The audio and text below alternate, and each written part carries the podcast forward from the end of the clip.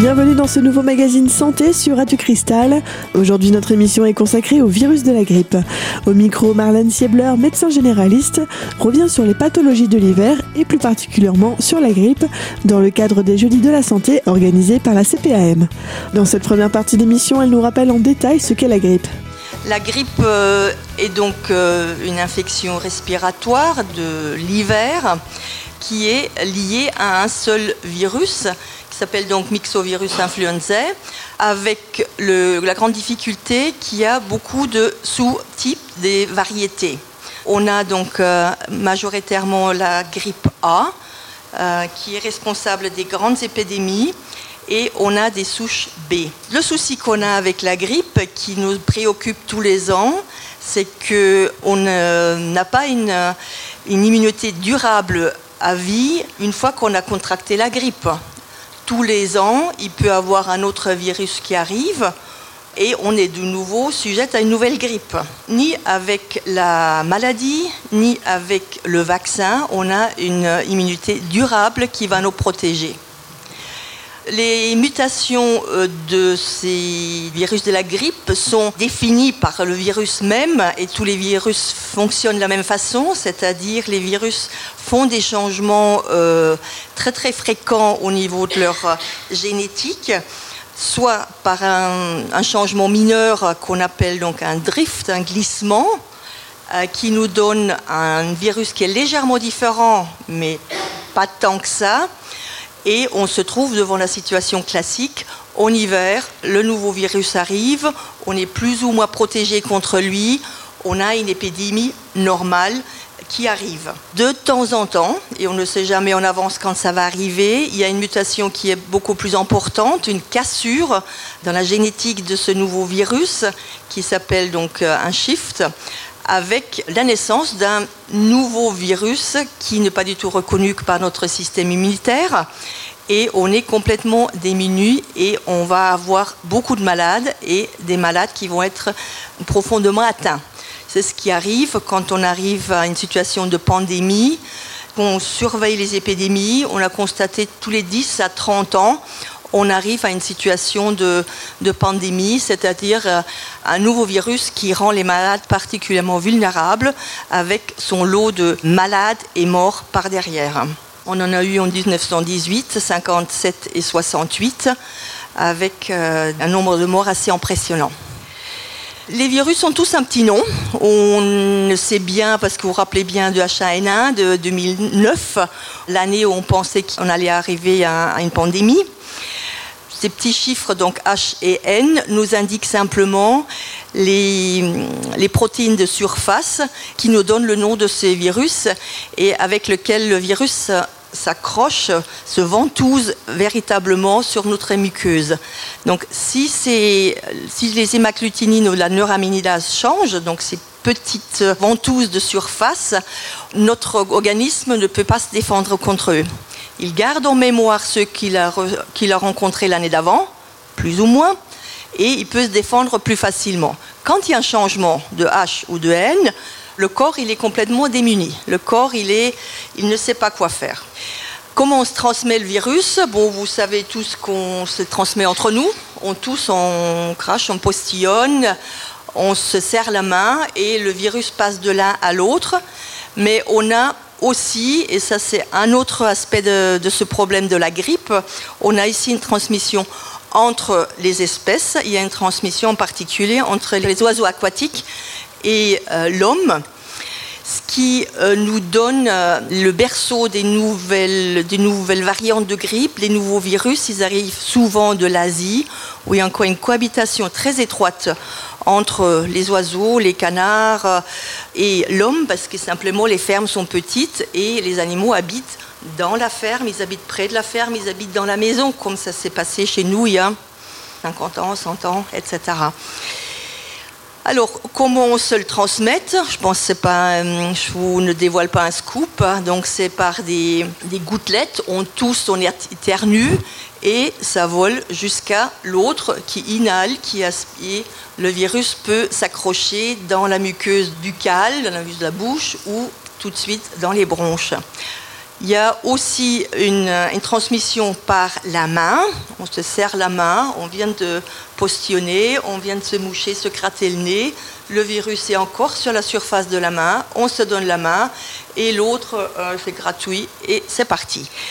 Il y a aussi une petite transmission par des objets, mais ça c'est plus euh, dans des collectivités d'enfants où les enfants ils jouent avec les mêmes cubes, ils jouent avec les mêmes jouets et ils se les passent les uns aux autres. Dans les adultes, c'est un petit peu moins le problème.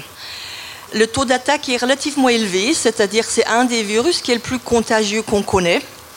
Quand on est exposé au virus, il y a 60 à 80% des gens qui tombent malades. C'est beaucoup plus que dans d'autres virus. La maladie prend trois jours pour euh, se développer. A trois jours d'incubation silencieuse où on n'est pas encore malade et on est déjà contagieux un jour avant les premiers symptômes. C'est toujours le problème de toutes les maladies contagieuses. Déjà avant qu'on sait qu'on est malade, on peut la transmettre à quelqu'un qui malheureusement était dans notre entourage. Il est donc recommandé de se soigner dès l'apparition des premiers symptômes afin d'éviter au maximum une contagion dans son entourage. Dans la prochaine partie de cette émission, Marlène Siebler, médecin généraliste, nous rappellera les trois étapes de la grippe. A tout de suite sur Radio Cristal.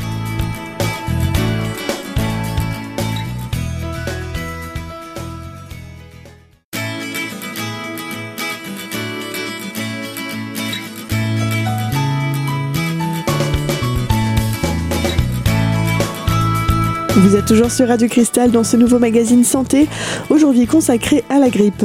Dans cette seconde partie d'émission, Marlène Siebler, médecin généraliste, nous présente les trois étapes de la grippe. Elle nous rappelle quels sont les tests nécessaires et efficaces pour savoir si l'on est porteur de la grippe. En hiver, euh, on sait très vite si on a la grippe ou pas. Dans une période d'épidémie, donc ici en Europe c'est tout l'hiver, rarement avant novembre et décembre.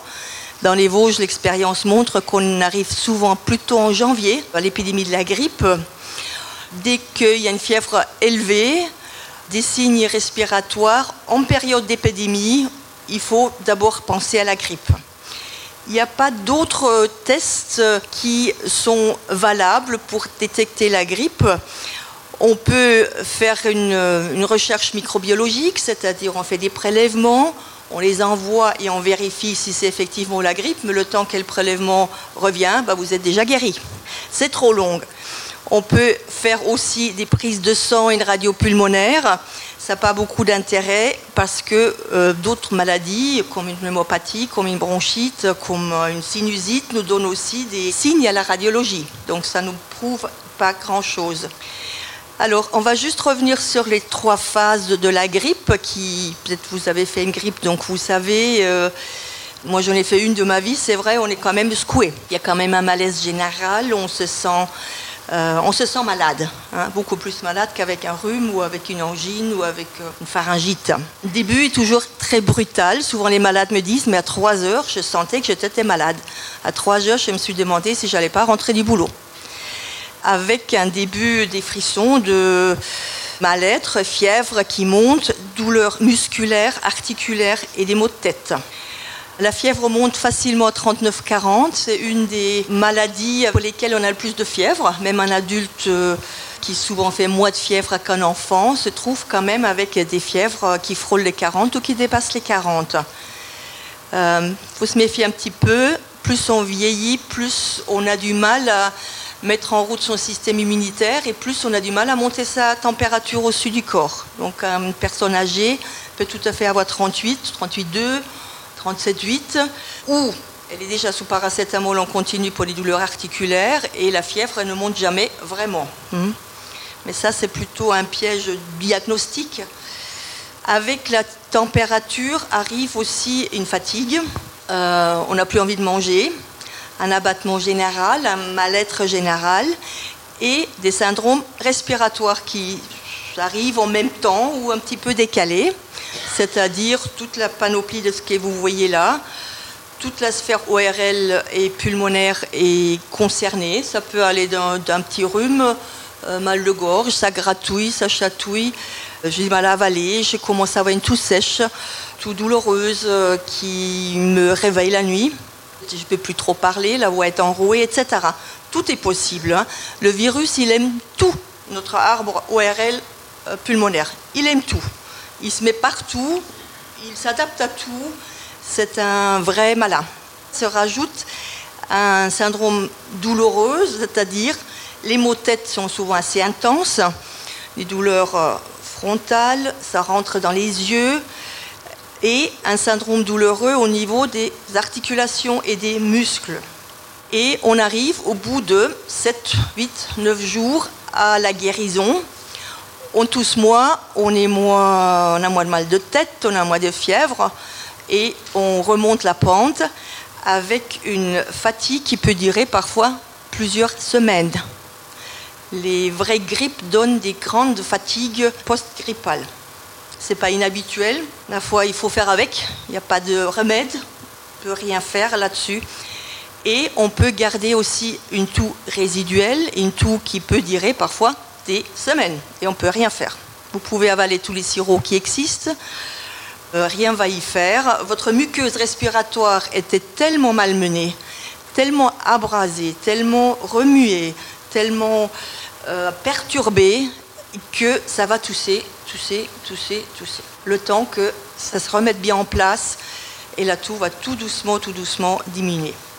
C'est une vraie épreuve, une grippe. Hein. C'est pas rien à voir avec une rhino, une rhinopharyngite, une otite, une angine, une pharyngite, une laryngite. Rien à voir. On est vraiment sur un autre tableau qui malmène la personne complète, là, avec cette fatigue, euh, intense et euh, les douleurs, euh, les difficultés respiratoires. Enfin, voilà, ça n'a rien à voir. Il faut vraiment, est vraiment sur un autre tableau.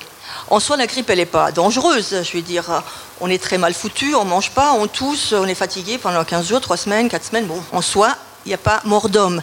Mais n'empêche, la grippe peut en soi quand même euh, entraîné par le virus qui peut être particulièrement virulente, particulièrement agressif une année, donner d'emblée une bronchite très agressive avec une létalité de 90%, c'est-à-dire 90% des gens qui sont dans ce cadre d'une bronchite maligne meurent. C'est un peu le cas de tous ces jeunes dont on entend parler tous les ans qui meurent de la grippe. Ils ont la grippe, deux, trois jours après, ils sont en réanimation, ils n'en sortent pas, ils meurent. Un petit peu ce cadre-là, cette bronchite maligne due au virus. A noter que selon l'agence Santé publique France, environ 14 400 personnes seraient mortes entre 2016 et 2017 des suites d'une grippe. Malheureusement, une estimation difficile à confirmer car il existe d'autres facteurs hivernaux. Dans la prochaine partie de cette émission, Marlène Sebler, médecin généraliste, nous rappellera les symptômes de la grippe. A tout de suite sur Radio Cristal.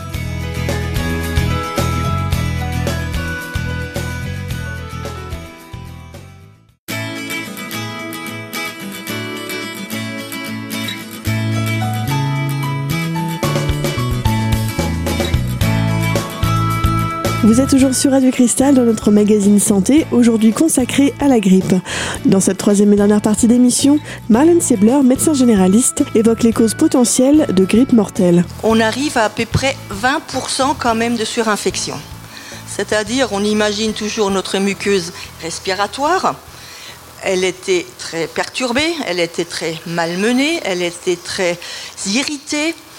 Et là-dessus, une fatigue de l'organisme qui est générale, avec cette fatigue très chronique, on ne mange pas, on est, mal, on est mal, se rajoute un microbe, une bactérie, un pneumocoque ou je ne sais pas quoi, et qui se rajoute là-dessus et qui fait donc une pneumonie, une pneumopathie, un point de congestion, c'est-à-dire une surinfection. C'est-à-dire, là il dit à peu près 20%.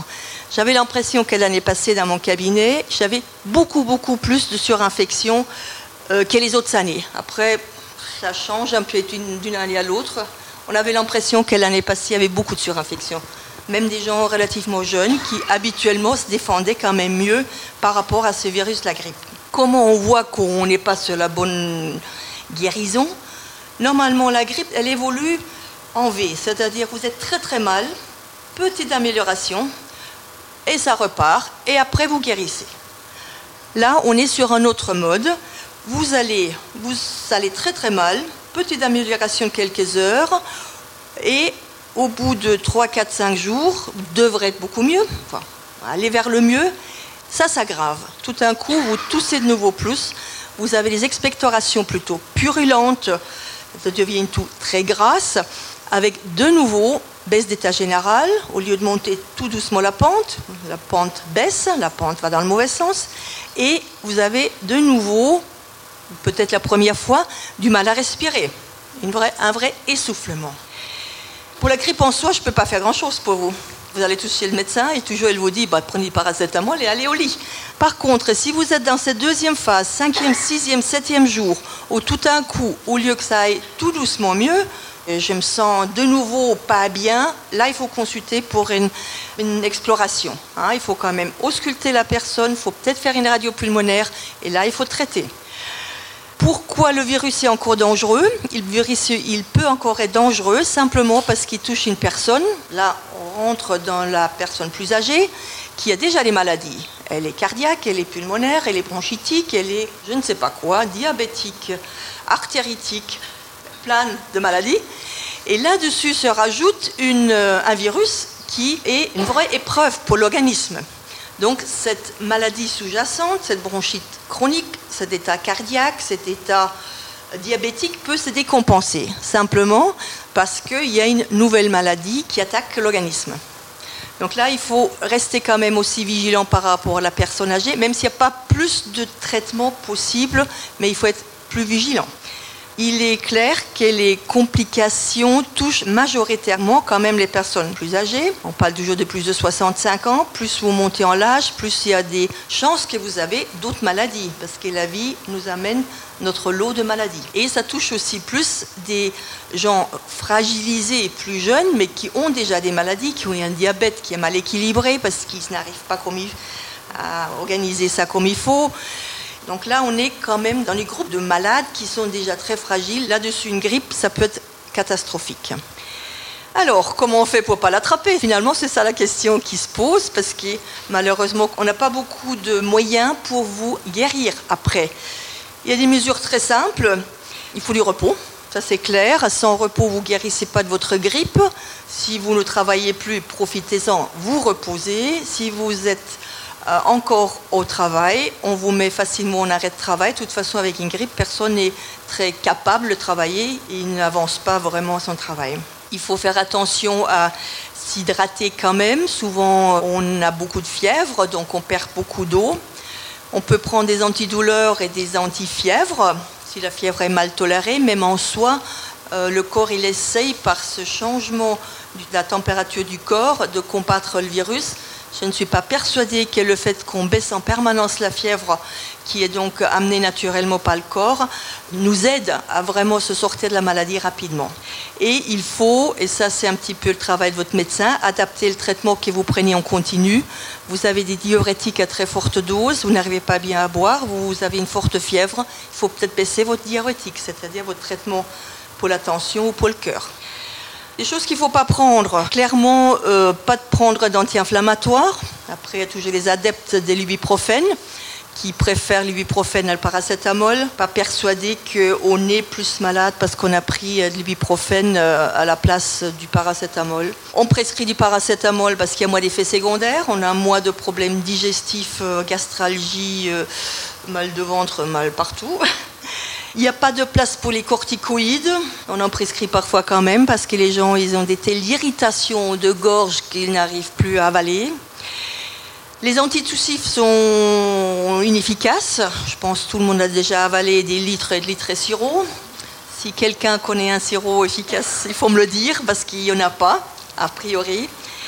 Les fluidifiants ne sont pas euh, indiqués non plus parce qu'ils ne sont pas très efficaces ils ont aussi leur lot de, problèmes d'effets secondaires. Et surtout, il n'y a pas de place à l'antibiotique.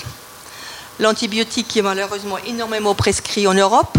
On était les, quasiment les derniers, les plus mauvais élèves de l'Europe. On est remonté à la quatrième place par l'arrière. Hein. On est toujours par l'arrière, on est toujours dans la queue. Parce qu'on pense que c'est probablement une pneumopathie, c'est-à-dire une surinfection bactérienne, ou parce qu'on pense que vous êtes quelqu'un qui est hyper fragile et qui à tous les coups il va surinfecter. Ou parce que votre médecin il pense que l'antibiotique est mieux. La France a donc de nombreux progrès à faire concernant les traitements grippaux. On arrive malheureusement à la fin de cette émission aujourd'hui consacrée à la grippe. Cet échange animé par Malène Sebler, médecin généraliste, était organisé par la CPAM dans le cadre des Jeudis de la Santé. Retrouvez dès maintenant cette émission sur notre site internet radiocristal.org et quant à nous on se retrouve très vite pour une nouvelle émission. À bientôt sur Radio Cristal.